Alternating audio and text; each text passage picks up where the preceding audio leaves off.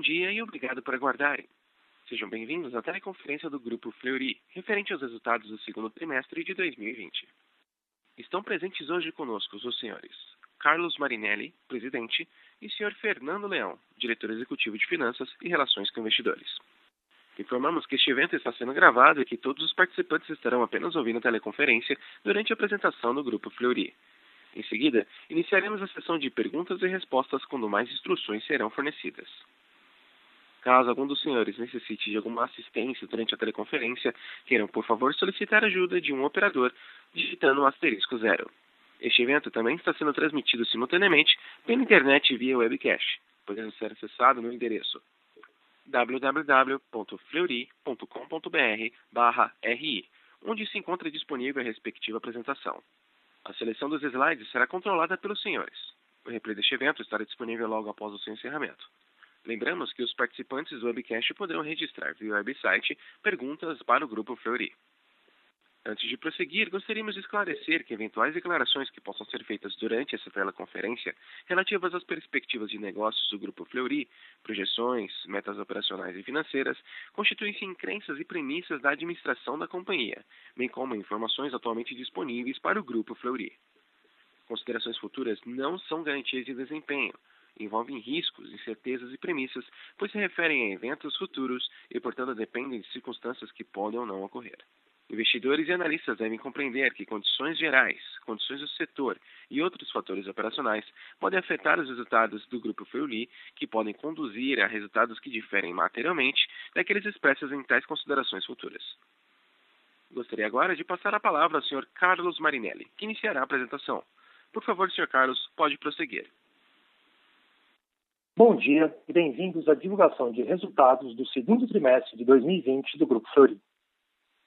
Para encarar os desafios trazidos pela pandemia de Covid-19, o Grupo Fleury se apoiou em uma combinação de visão, coragem, inovação, solidez financeira e capacidade de execução.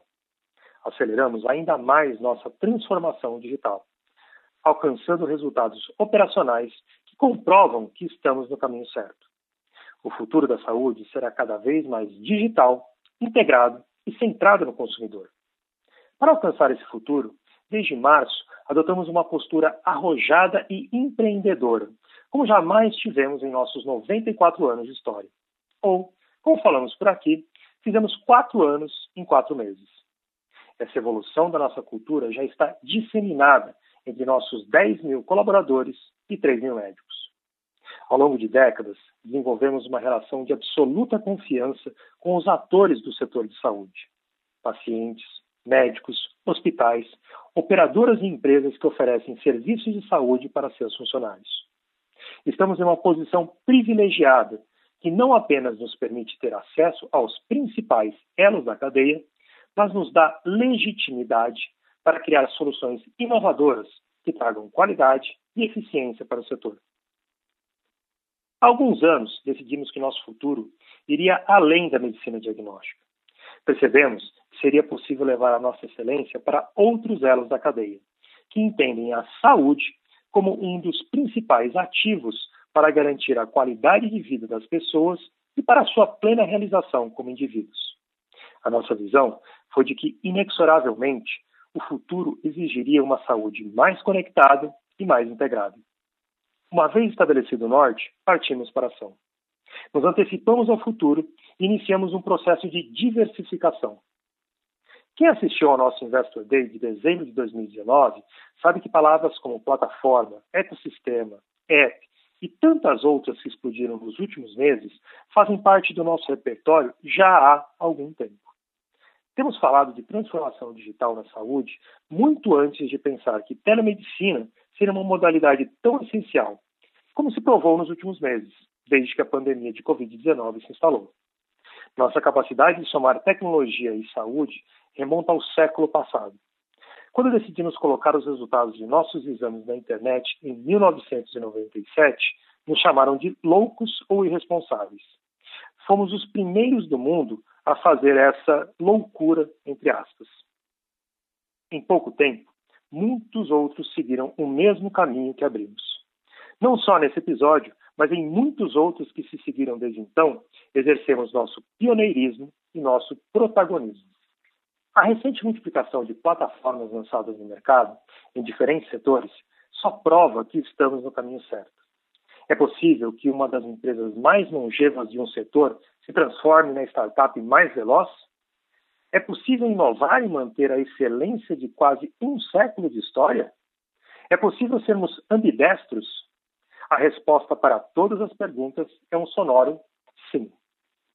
Para nós, é evidente que ficar confortavelmente passivos em nossos 23 trimestres consecutivos de crescimento não era uma opção.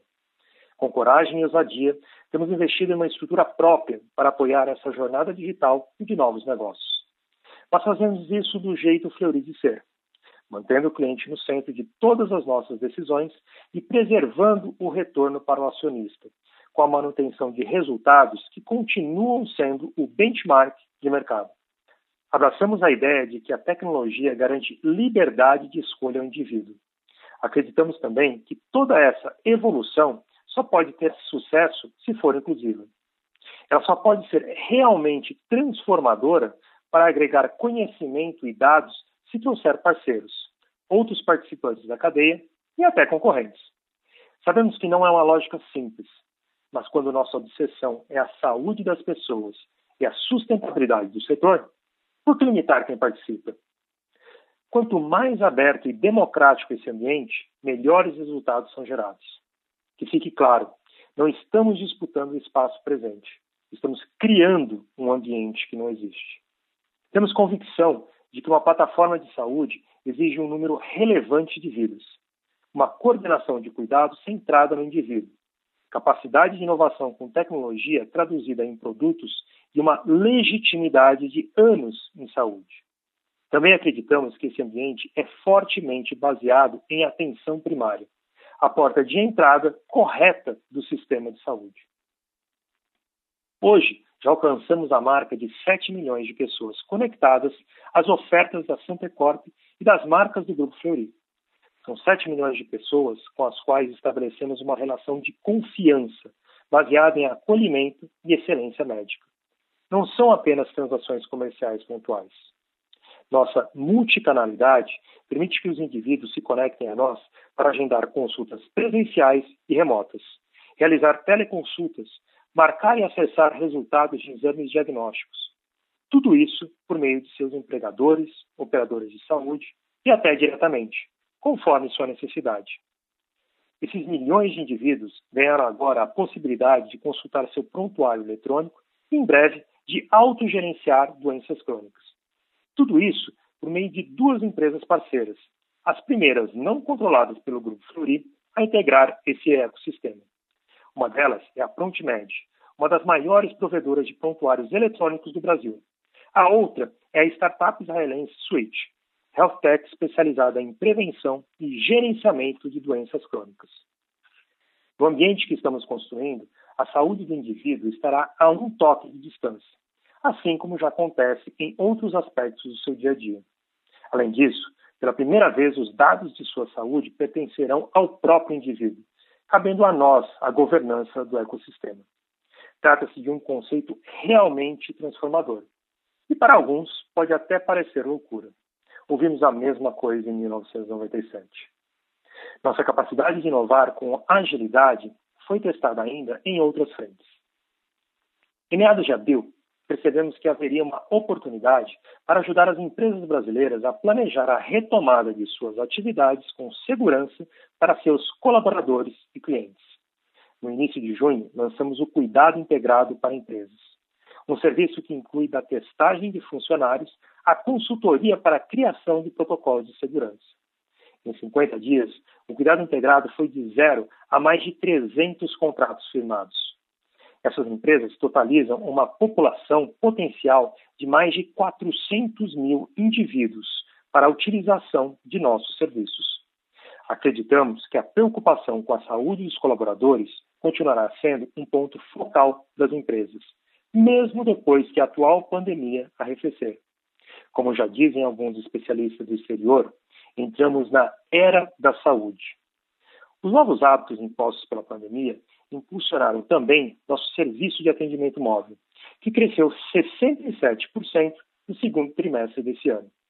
As receitas geradas por esse tipo de atendimento já superam as de qualquer unidade física da companhia.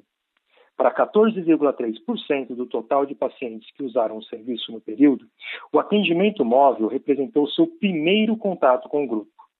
O conforto e a qualidade do serviço resultaram em um NPS de 82,6%. A média das unidades físicas é de 76,7%. A estratégia de multicanalidade está provando que é capaz de incorporar novos clientes à base ao mesmo tempo que prover serviços de qualidade.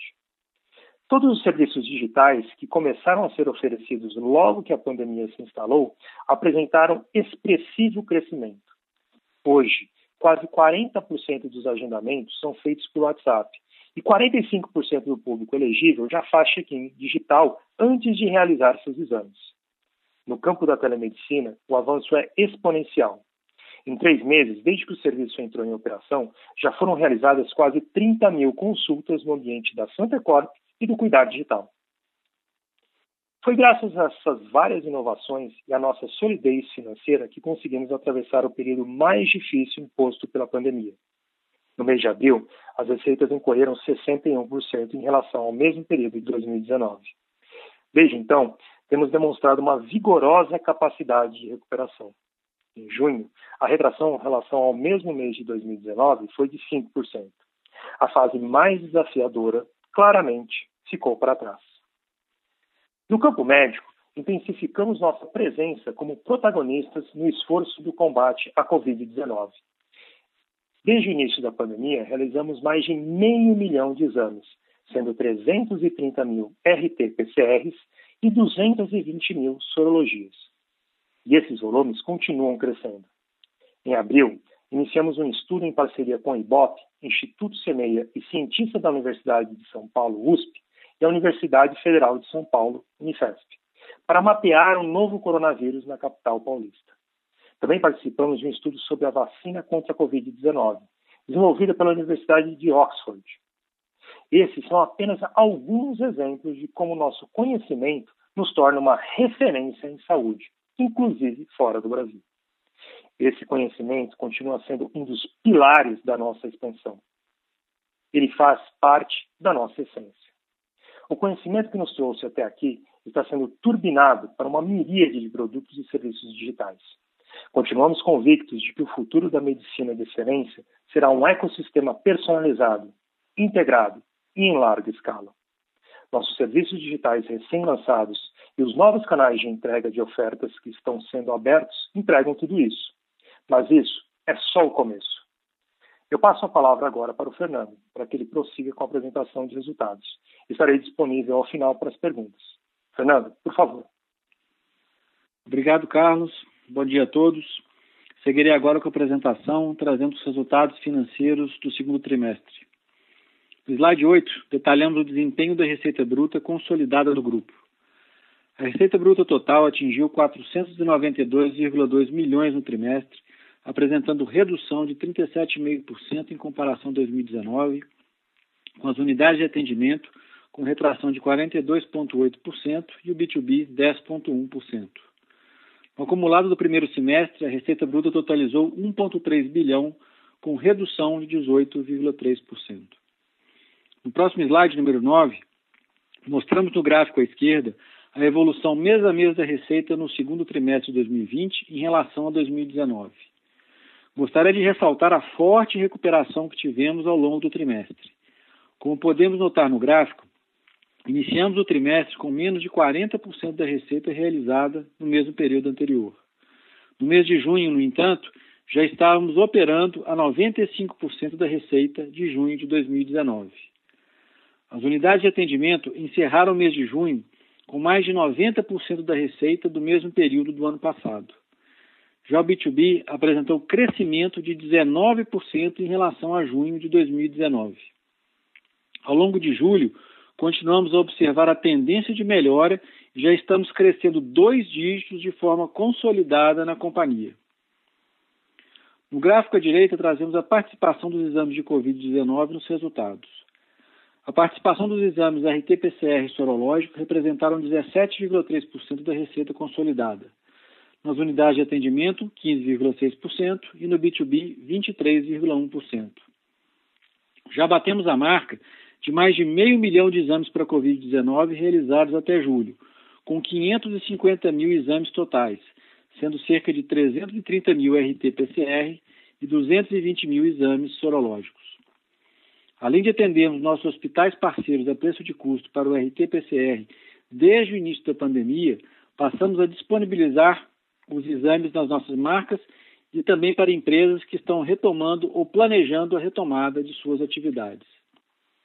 Conforme o Carlos já comentou, a multicanalidade e inovação da companhia foram essenciais para entregarmos essa recuperação ao longo do trimestre.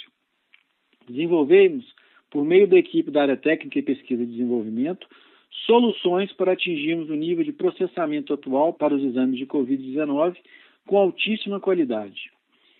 Nosso time de operações colocou no ar o modelo de drive-thru, onde realizamos mais de 60 mil atendimentos, garantindo ainda mais a segurança dos nossos clientes. Lançamos o Cuidado Integrado para Empresas, onde já alcançamos em 50 dias mais de 300 empresas que contrataram o serviço para a retomada de suas atividades. Também preciso destacar o crescimento expressivo que tivemos no atendimento móvel. O modelo de atendimento na casa do cliente é fruto do investimento que fizemos há alguns anos, porém tem crescido de maneira ainda mais forte nos últimos meses. No segundo trimestre de 2020, o atendimento móvel das nossas operações cresceu 66,7% na comparação com o segundo trimestre de 2019.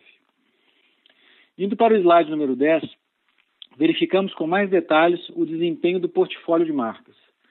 Devido às restrições impostas pela Covid-19, principalmente nos meses de abril e maio, conforme mencionei anteriormente, as variações no trimestre ficam comprometidas. No gráfico à esquerda, temos a visão do trimestre, onde a receita bruta das unidades de atendimento apresentou redução de 42,8% e 45,9%, desconsiderando as aquisições com menos de 12 meses. À direita, observamos a mesma análise agora para o acumulado de seis meses. Unidades de atendimento ficaram 21,2% abaixo do trimestre anterior, ou 25,6%, desconsiderando as aquisições realizadas em 12 meses. No slide número 11, destacamos as glosas e a receita líquida. Observamos do lado esquerdo que o indicador de glosas atingiu 1,4% no trimestre e 1,3% no primeiro semestre. Na parte direita do slide, a receita líquida cresceu 37,6% no segundo trimestre de 2020, totalizando 454,9 milhões, enquanto que no acumulado de seis meses totalizou 1,2 bilhão, com redução de 18,2%. Nos próximos slides apresentaremos os principais indicadores financeiros. Ressalto que desde o primeiro semestre de 2020, todos os números estão com o IFRS 16, arrendamentos, exceto quando indicado os números apresentados versus 2019 estarão na mesma base de comparação. No próximo slide, número 12, destacamos a evolução dos custos e despesas operacionais. Nessa primeira análise, trago detalhes sobre o plano de contingência da companhia para redução dos custos e despesas diante da redução da demanda. No trimestre, entre saves e custos evitados, atingimos a marca expressiva de mais de 100 milhões de reais. A frente de pessoal e benefícios foi a mais relevante. Nos meses de maio e junho, tivemos a incidência do programa para a redução de jornada e salários em 25%, sendo que o programa teve alta aderência de todos os funcionários da companhia. Em aluguéis, serviços com ocupação e utilidades, fechamos temporariamente 40% das unidades em abril e ao longo do trimestre fomos reabrindo à medida que a demanda se recuperava, sendo que agora, ao fim de julho, já estamos com apenas 5% das unidades fechadas. Renegociamos diversos contratos com os principais fornecedores da companhia, entre prestadores de serviço, aluguéis e outros. Indo para o slide 13, continuamos com os custos e despesas operacionais, agora comparando com o mesmo período do ano anterior. No gráfico à esquerda, podemos observar que tivemos uma redução de 11,3% nos custos no trimestre e 0,9% no acumulado de seis meses. À direita, temos a redução de 24,7% nas despesas operacionais no trimestre e de 9,5% no ano. Indo para o slide 14, observamos o impacto da desalavancagem operacional no EBITDA. Apresentamos um EBITDA de 19,6 milhões no trimestre, com redução de 90,7%. No semestre, o EBITDA decresceu 51,8%, com margem de 18,4%, totalizando 215,6 milhões de reais. No slide 15, temos o prejuízo líquido de 73,3 milhões no trimestre e de 14,6 milhões no semestre. No próximo slide, número 16, apresentamos o gráfico do fluxo de caixa operacional, que registrou 65,5 milhões no trimestre, redução de 60%.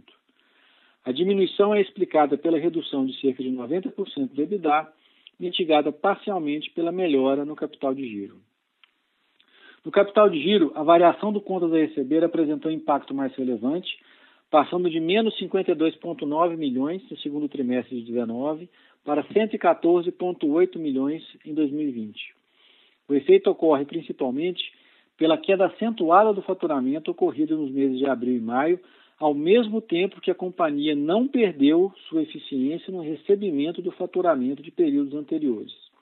O prazo médio de recebimento, no entanto, fica distorcido, pois relaciona o saldo final do contas a receber, neste caso, em junho de 2020, dividido pela receita bruta, que apresentou retração relevante no trimestre. Ressalto a manutenção do nível de liquidez da companhia, mesmo diante do cenário extremamente adverso de demanda. No semestre, o fluxo de caixa operacional registrou 196,8 milhões de reais, redução de 28%. Nos gráficos da direita, o CAPEX no segundo trimestre totalizou 40,1 milhões, redução de 3,7%, principalmente relacionada ao não investimento em novas unidades. Por fim, no slide 17, o ROIC sem ágil, excluindo os efeitos do IFRS 16, para não afetar a comparabilidade com períodos anteriores, atingiu 20,8%, impactado pelo resultado do trimestre. À direita, mostramos a evolução do Net Promoter Score, que manteve seu alto patamar, atingido 76,7%, crescimento de 34 basis points em relação ao segundo trimestre de 2019. Abrimos agora a sessão de perguntas e respostas. Muito obrigado a todos. Obrigado. Iniciaremos agora a sessão de perguntas e respostas. Se você deseja realizar uma pergunta, por favor digite asterisco 1 em seu telefone. Para sair da fila de perguntas, pressione a tecla sustenido. Nossa primeira pergunta é do Sr. Joseph Giordano, do JP Morgan. Sr. Joseph, pode prosseguir. Olá, bom dia a todos. Bom dia, Carlos. Bom dia, Leão. Obrigado por pegar minha pergunta. Acho que a, primeira pergunta é explorar um pouquinho com mais de granularidade essa tendência que vocês mencionaram de julho em dois dígitos. Entendo que o Covid, é, foi, o teste de Covid foi um bom tailwind do primeiro TRI, né, ajudar, mas eu queria entender como é que vocês estão vendo a evolução do business as usual, né? Se o, se o Covid hoje ele ganha participação na receita ainda, ou ele está sendo já diluído, dado que você começa a ver uma normalidade é, maior é, dentro da demanda dos serviços ex-Covid. E a minha segunda pergunta, acho que dá um pouco nessas novas avenidas de crescimento. Né? Vocês mencionaram é, alguns pontos interessantes, principalmente é, no que tange a tendência de digitalização da indústria é, pós-pandemia. Então, queria entender é, como é que a gente deveria pensar para a estratégia de day clinic, principalmente, e também os outros serviços de infusão e até se vocês puderem dar um pouco mais de update é, em discussões de credenciamento da Santecorp em planos de saúde e até diretamente com a empresa. Obrigado. Bom dia, José. Aqui é o Carlos Marinelli. Obrigado às suas perguntas. É, bom, hum, começando aí com o que você perguntou sobre julho, né, e a tendência que a gente está vendo. A tendência que a gente está vendo é de uma retomada forte. A gente vê isso nas unidades, seja pela frequência, seja pela uh, característica né, dos pacientes e, e clientes que a gente tem visto. Claramente, a gente vê algo que a gente já tinha conversado anteriormente, né, que as pessoas tinham é, postergado, talvez um pouco, inclusive além da conta, o seu cuidado. A gente é, falou isso no último call e tem conversado isso nas, nas nossas interações, né? Então, falando de pacientes aí da parte oncológica, falando de pacientes da área cardiológica, e a gente tem visto isso, infelizmente, nas nossas unidades, né? O número de exames, é, às vezes, de uma complicação maior, o paciente que chega com uma complicação maior, ele tem sido um pouco mais recorrente que o usual. É, com relação aí à questão do Covid, o Covid ele continua crescendo em termos de, de exames, né? Tem uma flutuação que é normal, dependendo aí da, principalmente do, do tipo de é, é, característica né, de cliente que, que vem até nós, seja as empresas que a gente tem vendido o serviço para a questão do cuidado integrado, seja os pacientes que vêm né, por, pontualmente né, para serem testados. Então, tem uma flutuação, mas ele, é, em números absolutos, ele continua numa tendência de crescimento. Agora, o que cresce mais rápido são, é, digamos assim, o business as usual, né? os exames é, tradicionais que a gente faz, os cuidados tradicionais que a gente tem com os nossos clientes, atendendo os diversos especialistas médicos. Então, a gente vê é, uma retomada forte aí. Claro, é, dentro disso daí pode ter é, uma questão né, de exames que deixaram de ser feitos em algum momento, mas também tem uma questão de continuidade no cuidado. A gente tem que lembrar que, embora o Covid-19 é, seja um efeito, tem um efeito muito importante na sociedade como um todo e na saúde de todos, definitivamente é uma tragédia de saúde, mas estatisticamente os outros problemas eles continuam ocorrendo. E a gente eh, também tem que ter especial atenção para o fato de que houve na sociedade nesses últimos quatro meses uma mudança de comportamento muito intensa, que a gente ainda não tem claramente quais são os seus impactos. Por exemplo, a questão uh, que fica muito clara de atividade física, por exemplo. Então você tem muita gente que deixou de se cuidar, a questão uh, do isolamento social e seus efeitos o ponto de vista psicológico nas pessoas.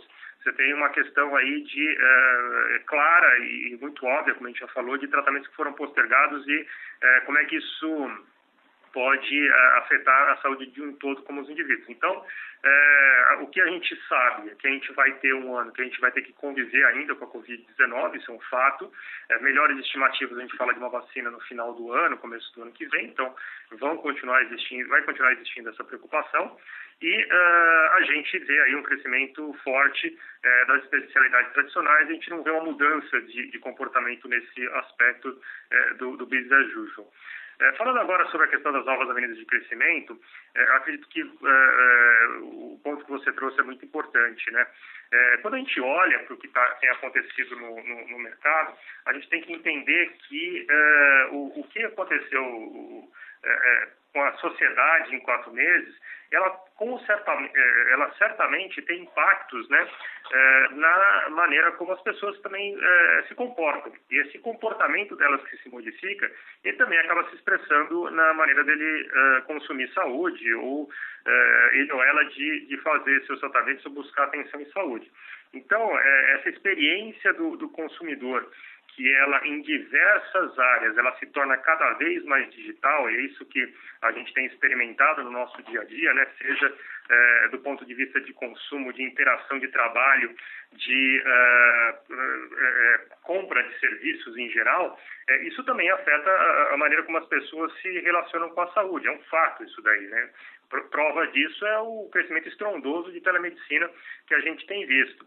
Uh, felizmente, a gente já tem esse tipo de desenvolvimento feito há muito tempo. Isso não é uma coisa nova para a companhia, é algo que a gente tem investimentos é, importantes, relevantes e principalmente conectados com o que há de mais avançado em termos de tecnologia que podem responder agora, durante a pandemia, a essa necessidade de uma maneira muito rápida. Isso está expresso nesses investimentos recentes que a gente fez e está expresso também numa convicção nossa de que uh, esse futuro, né, do, do, do, colocando o paciente no centro, ele uh, é um futuro que ele vai estar conectado cada vez mais com a questão de você ter experiência, dados e conveniência. E o paciente e, e o médico vão procurar isso cada vez mais intensamente mas é uma transformação no uso da saúde também que ela vai ser é, ter, ter, muitos aspectos positivos. Vai ser cada vez mais sustentável, vai ser cada vez mais baseado em informação, mais personalizado e vai ser também mais racional. Perfeito, obrigado, Carlos. Nossa próxima pergunta é do senhor Samuel Alves, do BTG Pactual. Samuel, pode prosseguir. Bom dia, Marinelli, Fernando, bom dia a todos. É, são duas perguntas aqui do meu lado. A primeira é, é um follow-up da pergunta anterior, é, sobre essa questão de demanda normalizada. Se vocês pudessem falar um pouquinho de como que está a frequência em exames de imagem. É, se a gente batesse uma foto aí, em, enfim, em julho, é, essa frequência versus julho do ano passado, ela ainda está abaixo, ela já está chegando próxima do padrão normalizado, ou ainda não? É, e uma segunda pergunta, é, é, é mas se, se, talvez se o Marinelli pudesse dar um pouco mais de detalhes é, sobre esses investimentos, enfim, na, na, nessa self-tax. É, não sei se vocês conseguem compartilhar, enfim, talvez o faturamento, enfim, dessas startups, ou talvez algum tipo de economics. Como que vocês esperam rentabilizar esse investimento ao longo do tempo? Obrigado. Obrigado, Samuel. É, bom, com relação aos exames de imagem, a gente vê um crescimento constante. Em absolutamente nenhuma semana, isso eu estou falando desde abril é, desse ano, depois da grande queda que a gente teve no começo da pandemia, não houve uma semana que houvesse retração. E a gente vê isso em absolutamente todas as especialidades.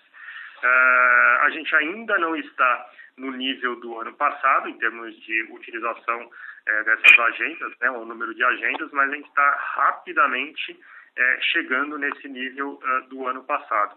É, a gente tem que lembrar aí que é, tem um, algumas características, né? Por exemplo, conectado com a minha resposta anterior, é, a questão da atividade física, por exemplo, ela é, reduz um pouco né, a questão é, de é, uso de, de uma parte de ortopedia, por exemplo, você tem menos tipos de acidentes ou incidentes que, que levam a esse tipo de coisa. Mas, conforme a gente vai retomando alguma normalidade das atividades físicas e de outras características nossas de dia a dia, esses temas eles começam a, a voltar normalmente. O que a gente espera é que, dado a tendência que a gente tem agora, que rapidamente volte a essa uh, relativa normalidade em termos desses volumes de exames de imagem aí. E aí, você tem uma variação entre uh, exames mais ligados à parte de uh, ultrassom, de ressonância magnética, tomografia. Tomografia, a gente teve aí um crescimento durante o Covid, ainda tem um crescimento por conta da questão de padrões aí é, com relação à imagem de pulmão, por exemplo. Mas é, ainda tem é, um catch-up para ser feito, né, em termos de volume, mas a gente vê isso é, é, numa tendência que é, muito rapidamente deve ser reestabelecido os padrões do ano passado. Com relação aos investimentos, Samuel, tem, tem, tem algumas maneiras da gente olhar para isso daqui, né? Você colocou muito bem a parte dos econômicos, né? Mas a parte dos econômicos, é, para a gente, é algo que, é, é, logicamente, é muito importante para formar aí a nossa expectativa de retorno, mas nesse momento, é, o principal vetor nosso de investimento é a capacidade de trazer tecnologias que elas possam trazer escalabilidade para o que a gente tem feito a gente vê esse, todo o nosso investimento em plataforma como algo que nós temos a legitimidade para falar de saúde, a legitimidade com o cliente, com o médico, para estar tá, é, liderando e sendo protagonista nesses investimentos, mas é, que a tecnologia ela traz cada vez mais esse, é, esse aspecto da escalabilidade, ou seja, você conseguir com uma tecnologia que seja vencedora, com uma tecnologia de uh, alto desempenho, você escalar esses serviços, garantindo um acesso cada vez maior das pessoas para esses serviços. Outro aspecto também, com relação a esses investimentos é, é, a multicanalidade deles, né, Samuel? Então, o que, que acontece? Eu posso falar com o paciente, eu posso falar com o médico, ele pode estar no prontuário, ele pode estar é, no celular, ele pode estar no computador, ele pode ser acessado é, o histórico na nuvem. Então, são tecnologias que garantem escalabilidade, garantem essa questão da multicanalidade e que trazem para o sistema como um todo algo que para nós é muito é, importante, que é a questão da sustentabilidade. É, todos esses investimentos que a gente faz, eles têm como uh, pano de fundo isso, a gente ter uma saúde que ela seja cada vez mais uh, personalizada, de excelência, mas que ela seja sustentável, ela chegue para mais pessoas a um custo total menor, na hora certa, para a pessoa certa, na quantidade certa. Perfeito, Carlos. Muito obrigado. Bom dia a todos. Nossa próxima, nossa próxima pergunta é do senhor Fred Mendes, do Bradesco BBI. Fred, pode prosseguir. É, bom, bom dia a todos. Tem duas perguntas aqui também. A primeira delas, acho que ela é muito mais, é, muito mais na parte aqui da, é, mais mesmo no, médio e longo prazo, mas enfim, acho que o ponto aqui, é, a gente está vendo aí uma, uma postergação né, das, das, das, dos procedimentos seletivos nos últimos meses, e aí você tem uma sinistralidade menor das empresas. Por outro lado, em algum momento deve, a gente deve estar tá vendo uma retomada disso, e o cenário macro ainda está desafiador para as empresas. Né? Então, acho que o ponto aqui é como é que vocês estão vendo, talvez 2021, essa inflação médica, né? É, se tem aí um risco de, de ter um, um, um, um, preços vão ter que absorver um pouco mais esse potencial aumento aí na inflação médica, dado que, os, que as empresas vão estar um pouco mais impactadas, né? E como é que a Fleury estaria no meio disso tudo? Essa é a primeira pergunta. E a segunda pergunta, mais na parte da, da genômica, né? Vocês falaram que é, é, é, que os na parte de laboratório de referência demais está crescendo, principalmente os pequenos labs, né? Então, só queria entender se com essa penetração maior, vocês acham que a gente pode agora ver no estado um pouco mais, talvez, normalizado, um crescimento ainda maior desse business e se vocês pudessem dar um, um, um update para a gente, qual que é o tamanho é, potencial desse business hoje para vocês, seria ótimo. Obrigado. Fred, obrigado pelas perguntas. É, com relação aí a, o que você falou sobre os procedimentos eletivos, eles foram postergados, né? E uma vez que eles foram postergados, quando você olha para o ano, mesmo que a gente fizesse uma conta sobre capacidade e falasse o seguinte, dá para caber tudo isso que faltou de demanda ao longo do ano é, é, é no, no, nos procedimentos, eventualmente você até poderia fazer os procedimentos, mas não faz muito sentido. A gente está falando de, é, por exemplo, no nosso caso, diagnósticos, que uma vez que você fez, você é, tem uma informação nova. E a partir dessa informação você constrói é, um desfecho para o paciente e uma atualização terapêutica. Então, o, o, que a gente trabalha aqui não é necessariamente com compensar essa, essa receita no resto do ano, mas sim fazer o que o paciente precisa no momento que ele precisa. Então, eu honestamente é, eu não vejo é, esse catch-up, vamos dizer assim, né, de procedimentos eletivos é, impactando a inflação médica, até porque a gente está vendo aí meses de é, final de mês de março, mês de abril, mês de maio, que tiveram um índice de sinistralidade por parte das operadoras que foi sensivelmente menor. É, a gente, é, como um prestador de serviço e muito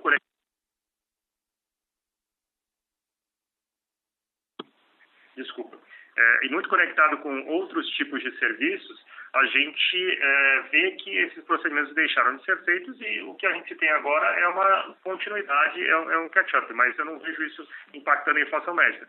Aliás, acho que, inclusive, tem aí um, um, um, o fato né, de terem sido postergados traz até um aspecto positivo. Se isso vai ser net no, no, no final do ano, a gente tem que esperar para ver ainda.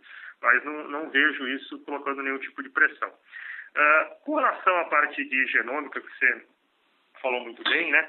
A gente tem aí uh, uma, uh, a gente abriu aí novamente né, a questão dos números para vocês em relação à genômica, medicina personalizada de precisão. É, vocês viram aí que no segundo T especificamente a gente teve um impacto é, perfeitamente é, normal, né, da gente ter visto isso daí. A gente tem ações muito ligadas a essa parte de tecnologia que visam a gente fazer, é, nesse caso específico, né, o catch-up desses uh, uh, diagnósticos aí. Uma das iniciativas, por exemplo, é toda uma parte de consultas nessa área de genômica, de medicina personalizada, né, via telemedicina. Então, hoje, por exemplo, a gente já tem pacientes utilizando essas consultas com nossos especialistas do Brasil inteiro e cada vez mais a gente tem uma penetração maior, porque a gente está dando acessibilidade a um conhecimento muito específico, mas muito transformador sob o ponto de vista de diagnóstico e, e terapia uh, feita para esses pacientes. Então, estamos uh, não só transformando como essas pessoas têm acesso à medicina personalizada, mas também transformando desfechos aí de vidas que podem ter um, soluções muito mais custo-efetivas, muito mais que entregam mais qualidade de vida e que possam levar o nosso conhecimento para cada vez mais lugares. E, e a questão aí ela pode ter escala até global, né, nesse caso, né, porque a gente está falando de Brasil, mas nossos especialistas eles têm nível mundial de conhecimento. É, quando a gente olha para seis meses, a gente tem aí uma receita que variou positivamente no final das contas, né? Temos uma receita de bruta de genômica que cresceu perto de 3%, e a gente está muito empolgado com o que a gente pode ter de futuro, porque o número de clientes nossos no, no aspecto de laboratório de referência tem crescido. A gente tem crescido o relacionamento com uh, laboratórios parceiros. Esses laboratórios parceiros nessa relação têm experimentado não só o nosso portfólio de serviço, mas também é, o quanto de conhecimento nós podemos agregar, nível de serviço, qualidade, conversas com seus uh, médicos especialistas, conversa com os médicos especialistas dessas regiões. Então, temos uma perspectiva né, muito positiva para esse segundo semestre, dado que abrimos muitos uh, outros uh, laboratórios parceiros e a intenção é continuar incrementando esse relacionamento, não só com port o portfólio que a gente já tem, mas principalmente com esse portfólio de medicina personalizada de precisão, que, no nosso caso, é um dos mais avançados do Brasil. Perfeito, perfeito. É, Carlos, muito, muito claro. Obrigado. Nossa próxima pergunta é do senhor Vinícius Ribeiro, do UBS. Vinícius, pode prosseguir. Pessoal, bom dia a todos. Obrigado por pegar a minha pergunta.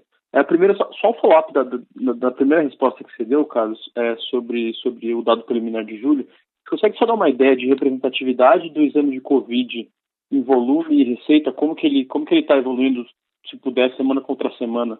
É, nesse dado preliminar de julho. É, e se vocês esperam que, com, que tenha um, uma, uma queda de ticket do, no sorológico associado à, à, negociação com as fontes pagadoras, assumindo que isso seja incluído finalmente no, no, no hall da ANS. Depois eu faço minha segunda pergunta, se me permitirem. Beleza, obrigado, Vinícius.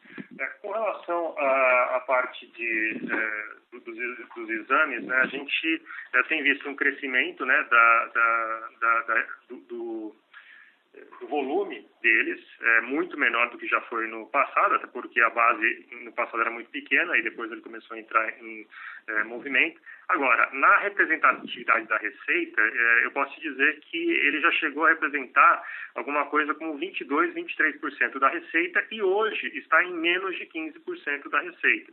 Esse aspecto que você trouxe é muito interessante, é, do preço da sorologia, porque é óbvio que a gente tem é, é, uma questão, e, e, aí a sorologia ela entrou no hall, saiu do hall, está sendo discutido se vai para o hall ou não, mas é, no final das contas, com uma empresa é, do tamanho e, e, o volume de exames que a gente tem, principalmente é, guardando aí essa, é, esses, esse crescimento que a gente vem fazendo até o momento, não vai ser isso que vai ter grande impacto para a gente em termos de, de resultados.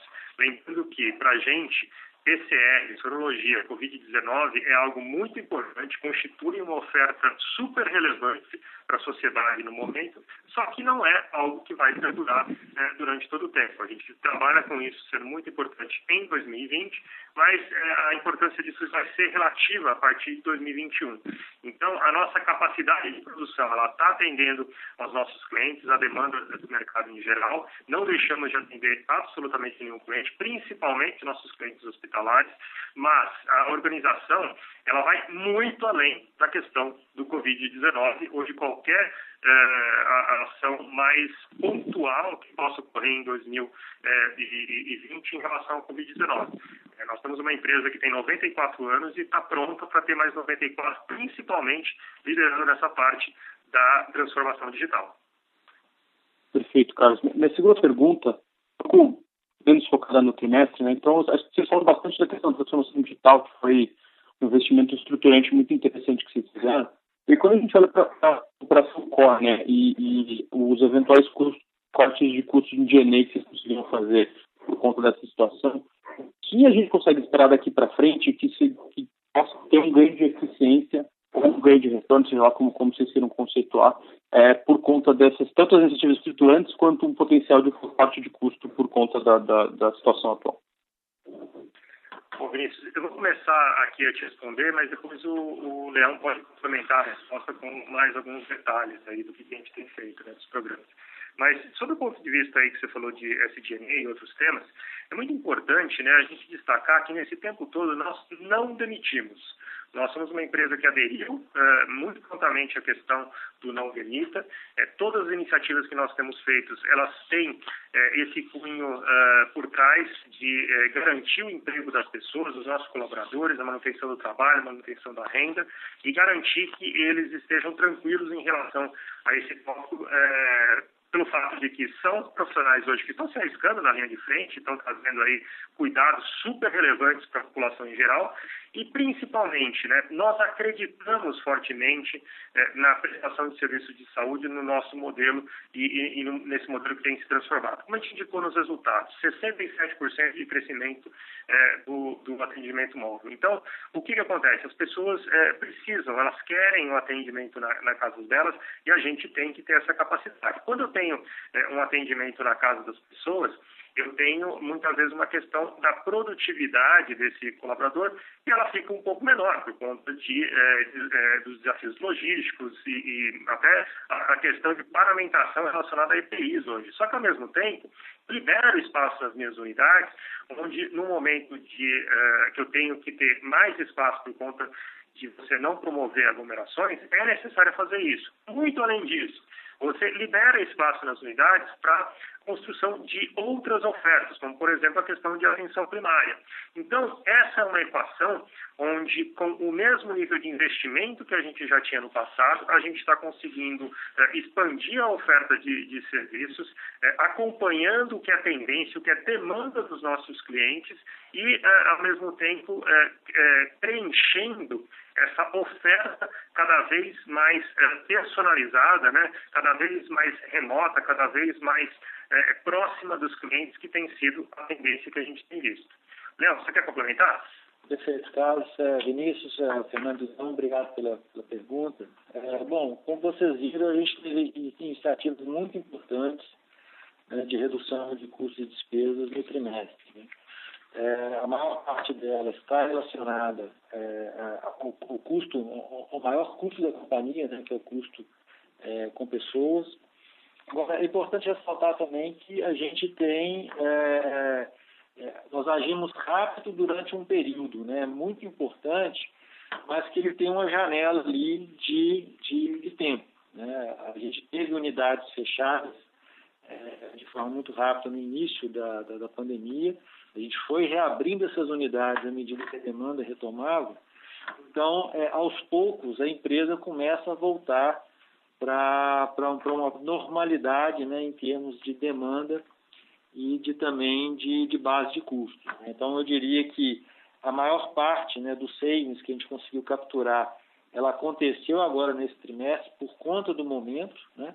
e agora a gente começa a voltar, obviamente, com toda a diligência possível é, em termos de, de, de, gestão de custos e despesas da empresa, a gente, a gente já começa a voltar para um patamar é, de normalidade é, juntamente com a demanda que também é, retorna. Né? Algumas das, das, iniciativas, obviamente, eu acho que elas vêm é, até para gente, até para ficar. A gente buscou eficiência em, um, em, uma, em, uma, parte dos custos, mas a maior parte das despesas, a maior parte dos savings que nós conseguimos, né, dentro desse período, ela sim foi relativa a esse período de crise. Então a gente volta para o patamar é, de normalidade na sequência. Perfeito, Carlos Fernando. Muito obrigado pela resposta. Um abraço. Relembrando a todos de que para realizarem perguntas, por favor digitem asterisco 1 em seu telefone. Se a sua pergunta já foi respondida, digite a tecla sustenido. Vamos à próxima pergunta do senhor Ricardo Boiati, do Banco Safra. Senhor Ricardo, pode prosseguir.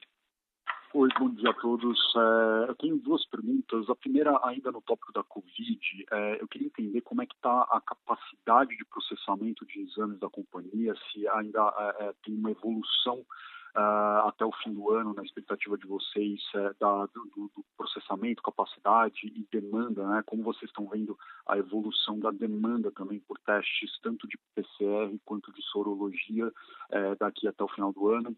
Esse é o primeiro ponto. E, e, o segundo, com relação à plataforma de saúde, É, dadas é, as iniciativas é, recentes e, e, e, as até mais antigas da companhia nesse sentido, uh, e olhando, pensando no potencial, né, como a companhia imagina uh, o desenho dessa plataforma, uh, como seria a plataforma ideal, uh, e que ponto que a gente está, né, que ponto que o Fleury está hoje, se a gente pensar numa escala de 0 a 10 aí, Uh, a plataforma de hoje está em que estágio e o que, que falta ainda para tornar essa plataforma é, alinhada e com o que a companhia vê como ideal uh, em termos de, de, de, plataforma de saúde? São esses os dois pontos. Obrigado.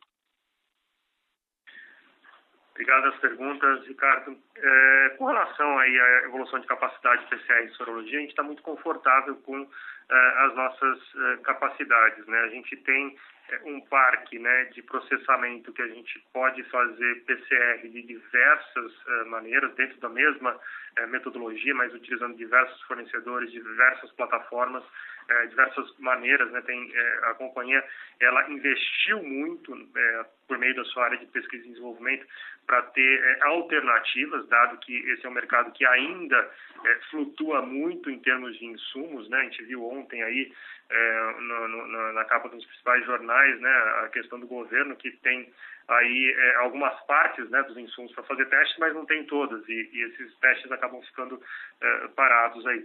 E é, no, no, nosso caso a gente tem é, uma multiplicidade grande aí é, de maneiras que a gente pode fazer a parte do teste PCR, não só o PCR, mas também é, fazer outros tipos de teste, como a gente é, falou da questão da proteômica, né, que é um teste que tem uma qualidade muito é, próxima do PCR e tem uma questão de é, é, é, estabilidade da amostra que é muito superior, então pode ser utilizado também.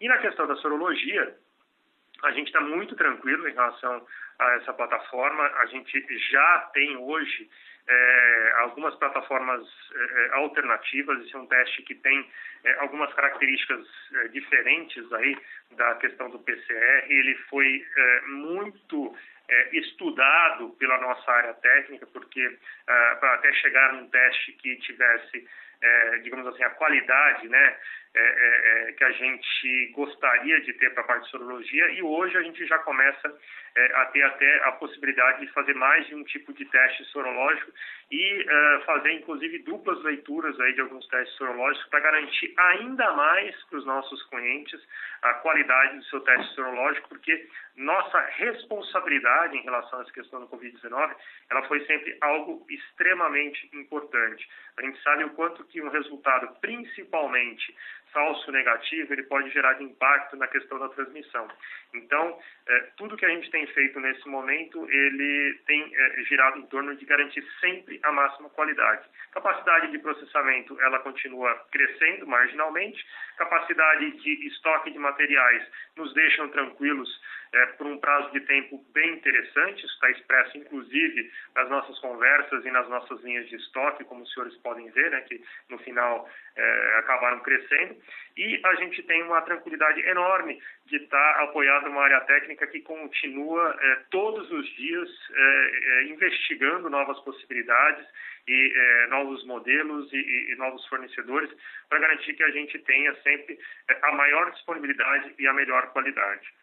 Uh, com relação aí à questão da plataforma, né, é, eu, eu acredito, Ricardo, que é, é, uma pergunta que fica difícil de responder na questão que você falou do 0 a 10. Né?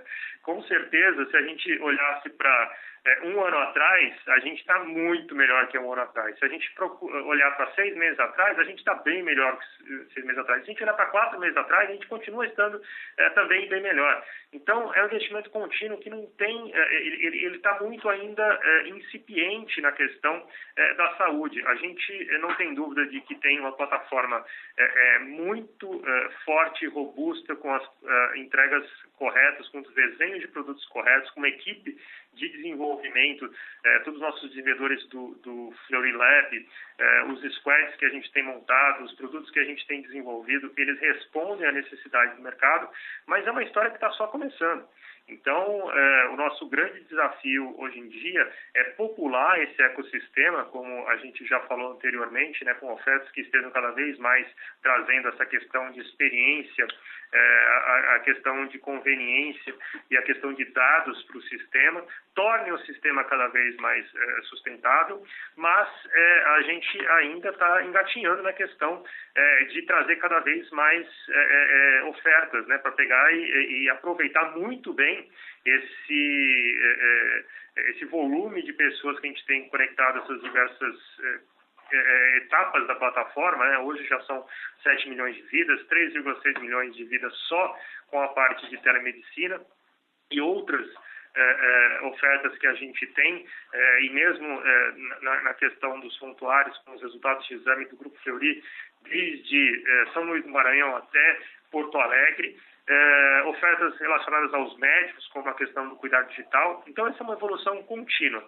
Eu acredito que a gente está é, muito bem, é, mas a gente está só é, começando é, toda essa, essa jornada, embora a gente já esteja é, muito evoluído e definitivamente temos uma vantagem competitiva já desenvolvida, já instalada, para gerar cada vez mais escalabilidade é, nesse, nessas soluções e aproveitar dessa nossa multicanalidade expressa nas nossas unidades de atendimento, no atendimento móvel, no digital, na, na, na telemedicina, no cuidado digital, aproveitando cada elemento desses para construir esse poder gravitacional. Né? Muita gente nessa plataforma, é, tendo interações, tendo conhecimento, mas principalmente tendo desfechos de valor superior.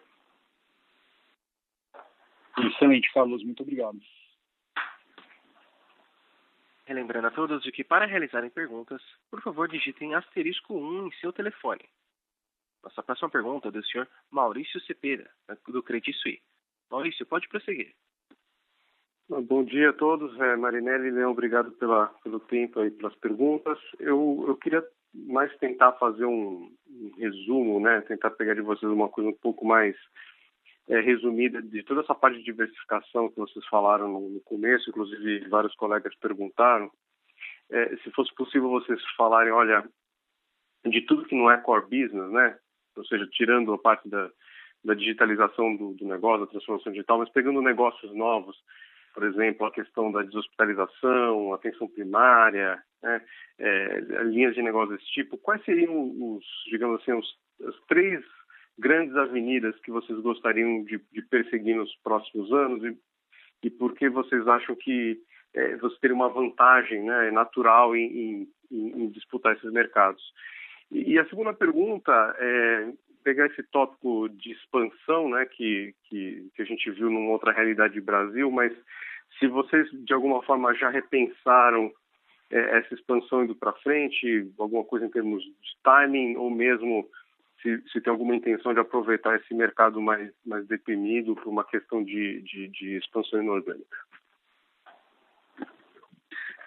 Obrigado, Cepeda, pela pergunta. Bom, é, essa trajetória né, de diversificação, é, como eu é, bem frisei né, nessa questão do, da nossa mensagem da administração, seja agora, seja já há um tempo atrás, é, é, esse é um caminho que ele não é novo. Esse é um caminho que ele não é reativo a esse momento do Covid-19. Esse é um, um, caminho que a gente traçou alguma coisa como quatro anos atrás, olhando para o futuro do setor, olhando para tendências que estavam acontecendo, olhando para o desenrolar é, do que o setor teria como desafio, a gente olhou para esse caminho de diversificação e falou assim, esse é o caminho que a gente vai trilhar. É, com relação a isso, eu tivesse que. É, eu, eu, acho interessante quando você falou essa questão de resumir, né? Se for para resumir, eu não quero ser nem plano de saúde e eu também não quero ser hospital. Eu não quero ter a questão da autocomplexidade e eu também não sei fazer a parte é, de gestão de mútuo. Agora, tudo que tem no meio entre o hospital e uh, o plano de saúde, tudo que é oferta que tem no meio, eu acredito que eu posso ajudar. Eu acredito que eu posso ter competências que tragam eh, maior eficiência, que tragam eh, tecnologia agregada e, e tornem essa tecnologia acessível para ajudar a sustentabilidade do setor. Eu acredito que a gente eh, tem a capacidade e principalmente a questão da legitimidade perante a comunidade médica e os nossos clientes de atuar nesses serviços. Então, é, você perguntou aí sobre o que, que faria a gente ser diferente, né, o que faria a gente ter sucesso. Eu acredito que são características é, um tanto quanto únicas da nossa empresa, seus 94 anos de história. A gente está falando aí é, da, dessa legitimidade, né, de alguém que toca no paciente, que coloca a mão no paciente alguém que tenha a confiança da classe médica para prover diagnósticos, informações críticas é, na questão do trato com o paciente, com o desfecho é, do seu tratamento, até na escolha do seu tratamento. O outro ponto que eu acredito que torna a gente é, é muito diferenciado é essa questão da multicanalidade. Ah, nós temos mais de 250 pontos de atendimento no Brasil inteiro, como eu disse, desde São Luís do Maranhão até Porto Alegre. É, nós temos é, a questão de ter desenvolvido uma competência de atender na casa dos pacientes durante esse tempo todo. Isso está provado no crescimento do atendimento móvel, nas pesquisas que a gente tem feito, inclusive, que mostra que muitos desses pacientes que experimentaram atendimento móvel querem continuar é, utilizando o atendimento móvel e a adoção né, de outros serviços nessa questão do atendimento móvel. Então, quando a gente fala, por exemplo, da parte de é, centros de infusão, que nós começamos nas nossas próprias unidades, nós já começamos a fazer, em parcerias inclusive com farmacêuticas, a parte de infusão na casa dos pacientes. E isso vai ser algo cada vez mais comum, o cuidado ir até a casa do paciente. Seja por uma questão demográfica, porque ah, nós temos uma população envelhecendo, então muitas dessas pessoas elas têm eh, restrições, inclusive agora na questão da Covid-19, de sair de casa, seja pelo lado da conveniência. Hoje eu estou trabalhando em casa, eu estou tentando evitar de sair de casa, porque eu tenho na frente do meu computador a minha relação, tudo meu é, é, a minha organização ela se dá é, nesse, nessa tendência de ficar dentro do ambiente doméstico, né, de casa, durante mais tempo. E o terceiro ponto, eu acredito que é a nossa experiência, e uma experiência muito intensa que a gente está desenvolvendo é, com é, estudos e buscando tecnologias não só no Brasil, mas no mundo inteiro, como por exemplo essa da Switch, que é uma startup israelense, de trazer escalabilidade para o modelo. Então a gente está falando de um modelo que ele se aproveita dessas tecnologias para cada vez mais gerar valor, para cada vez mais trazer o conhecimento para o paciente, tornar é, o uso dele de saúde mais conveniente, é, mas de uma maneira cada vez mais escalável, porque ele está falando de dados que tornam a relação dele com o médico, tornam a relação dele com a saúde dele e tornam a relação dele com a, a perspectiva dessa busca por qualidade de vida algo muito diferente, o que é a tendência para o futuro. Mas, principalmente, é, a gente está falando de ter é, sustentabilidade do, do setor, ou seja, é um ganha-ganha-ganha. O médico ganha, o paciente ganha, a operadora de saúde ganha, todo o sistema ele ganha. Então, ah, nós acreditamos fortemente que essa é uma proposta que, baseada aí nessa legitimidade, multicanalidade, escalabilidade, a gente tem é, diferenciais muito importantes que são críticos para é, sermos aí o orquestrador desse ecossistema. É, Léo, você quer comentar um pouco sobre expansão? Perfeito. Bom, Maurício, bom dia, obrigado pela pergunta. É, sobre a segunda parte, então, é, expansão inorgânica, né, que é o seu ponto, é, eu posso dizer que o nosso time de M&A ele continua bastante, bastante ativo e trabalhou muito nessa, é, durante esse período aí de, de pandemia, nesse trimestre. Né? Acho que a gente tem várias frentes de, de crescimento, a gente tem, obviamente, é, o core business para continuar buscando penetração em praças relevantes, é, sejam praças que a gente não está hoje, é, e praças onde a gente já atua, mas, mas ainda tem potencial para ganhar mais mercado. Nós temos uma frente muito importante também agora ligada à diversificação do negócio. Né? A gente tem falado aí de, de novos serviços, né? você mesmo pontuou no, no início da, da, da, pergunta. É, M&A também está olhando para isso né? e a gente vai sim é, engajar em projetos que complementem a nossa oferta de serviços dentro de todo esse ecossistema que o Carlos tem falado né, da plataforma de negócios. Né? É, acho que o terceiro ponto ele é aí, bastante estratégico, está relacionado com o, o, o comunicado que nós soltamos ontem. Faz parte também aqui do trabalho a gente olhar para parceiros estratégicos né, dentro desse ambiente aí da plataforma para fazer investimentos estratégicos para trazer é, esses, esses negócios, né, essas tecnologias é, alinhadas com a nossa perspectiva aqui de plataforma no futuro. E só adicionando um ponto aí ao que o Leão explorou, é, vamos lembrar que a gente é, se preparou muito bem né, para viver esse momento nesses últimos é, três, quatro meses aí do Covid, o ano de 2020. Fizemos uma captação extraordinária, fizemos uma postergação de dividendos e a gente teve uma queima de caixa praticamente nula nesse trimestre. Então é algo que é muito importante. A empresa está num shape do ponto de vista de recursos, tanto de disponibilidade de caixa, é, que passa de um bilhão de, de, reais, quanto na questão de é, é, é, endividamento, nível de endividamento da empresa ainda muito baixo.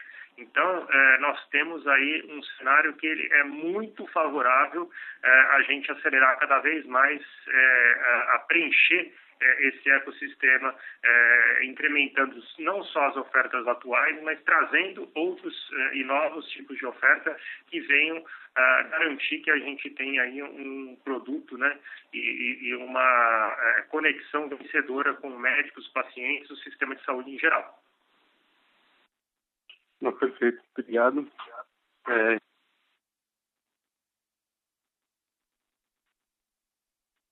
Sem mais perguntas, encerramos então a sessão de perguntas e respostas. Gostaríamos de passar a palavra ao Sr. Carlos Marinelli para suas considerações finais. Bom, é, primeiramente, muito obrigado a todos por estarem na nossa conferência. Né? A gente, é, nesse momento, tenta cada vez mais reforçar né, a nossa responsabilidade como companhia. Então, tudo que a gente tem feito é, na questão do combate à Covid-19, nossa responsabilidade social nisso, que eu destaquei com relação à questão dos empregos, a questão nossa do conhecimento, é, de como a gente devolve esse conhecimento para a sociedade é, em geral com as pesquisas, a pesquisa da vacina, a pesquisa da, é, da prevalência da doença na cidade de São Paulo, então muitas outras coisas que a gente tem feito.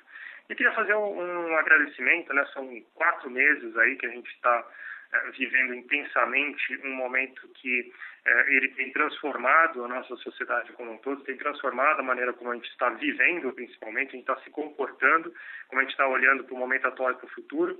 Agradecer a comunidade de investidores e de analistas pela manutenção dessa proximidade e das conversas, né, num formato responsável, mantendo o distanciamento social, mas muito próximo de todas as nossas equipes. E queria agradecer especialmente aos nossos 10 mil colaboradores e 3 mil médicos pela dedicação e engajamento que eles é, sempre é, manifestaram durante esse tempo todo, sempre em, em torno daquilo que é o melhor para o paciente. É, dizer que isso mostra né, o que pode ser feito com uma cultura empresarial forte e valores que são expressos em ações continuamente no nosso dia a dia e uh, expressar o meu sentimento de intenso orgulho do que a gente tem feito até aqui.